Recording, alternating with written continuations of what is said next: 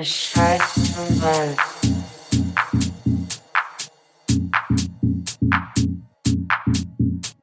Ein Scheiß vom Wald.